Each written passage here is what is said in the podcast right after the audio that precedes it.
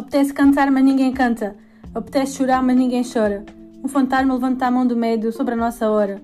Apetece gritar, mas ninguém grita. Apetece fugir, mas ninguém foge.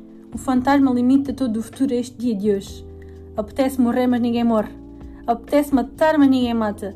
Um fantasma percorre motins onde a alma se arrebata. Oh, maldição do tempo em que vivemos, sepultura de grandes cizeladas, que deixam de ver a vida que não temos e angústias paradas.